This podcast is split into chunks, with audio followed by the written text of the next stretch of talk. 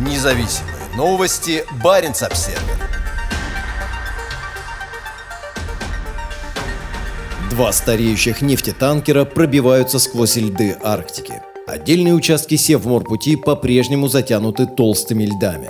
23 июня Святой Петр вышел из российского дальневосточного порта Петропавловск-Камчатский и взял курс на Арктику.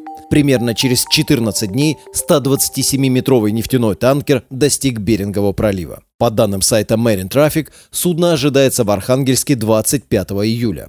У судна постройки 1992 года ограниченная ледовая защита, и для прохода сквозь льды, до сих пор покрывающего значительную часть арктического судоходного маршрута, ему нужна помощь ледокола. Помощь уже в пути. Атомный ледокол «Сибирь» прокладывает себе путь в Восточно-Сибирском море и, как ожидается, встретится со Святым Петром в течение следующих 48 часов. На хвосте у Сибири 20-летний нефтяной танкер «Айс Игл», следующий из Мурманска в Пивек. Эти два стареющих танкера одними из первых в этом году идут по Севморпути. До них по маршруту прошел только газовоз Николай Евгенов. В середине июня он вышел из Сабеты на Ямале и направился на восток в сторону азиатских мировых рынков. Большую часть маршрута судно прошло самостоятельно, без сопровождения ледокола. По состоянию на 10 июля на удаленном маршруте было всего 4 коммерческих судна. Помимо Святого Петра и Айс Игл, в акватории СМП также находятся газовозы Эдуард Толь и Борис Давыдов. Сейчас середина лета, но большая часть акватории между Беринговым проливом на востоке и Баренцевым морем на западе по-прежнему покрыта льдами. Судя по картам ледовой обстановки Росгидромета, в конце июня наиболее мощные льды наблюдались в районе пролива Вилькицкого, Новосибирских островов и в Чукотском море.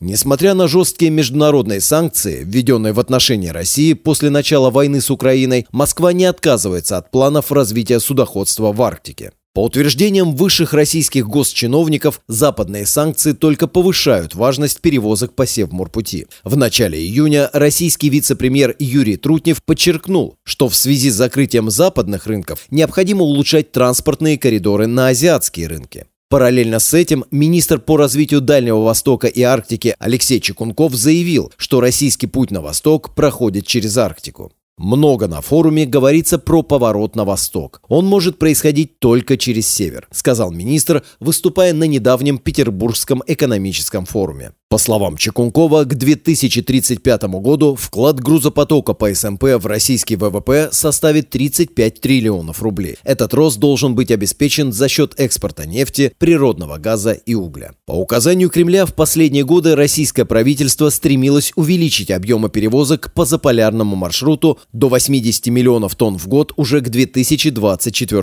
году. Однако эта цель достигнута не будет. В 2021 году по СМП было перевезено около 35 миллионов тонн грузов. Из-за санкций под угрозой оказался ряд российских промышленных проектов в Арктике, в том числе Арктик СПГ-2. Азиатские верфи, которые должны строить суда ледового класса, необходимые для работы в Арктике, отказываются от контрактов с российскими компаниями. Независимые новости. Барин обседный.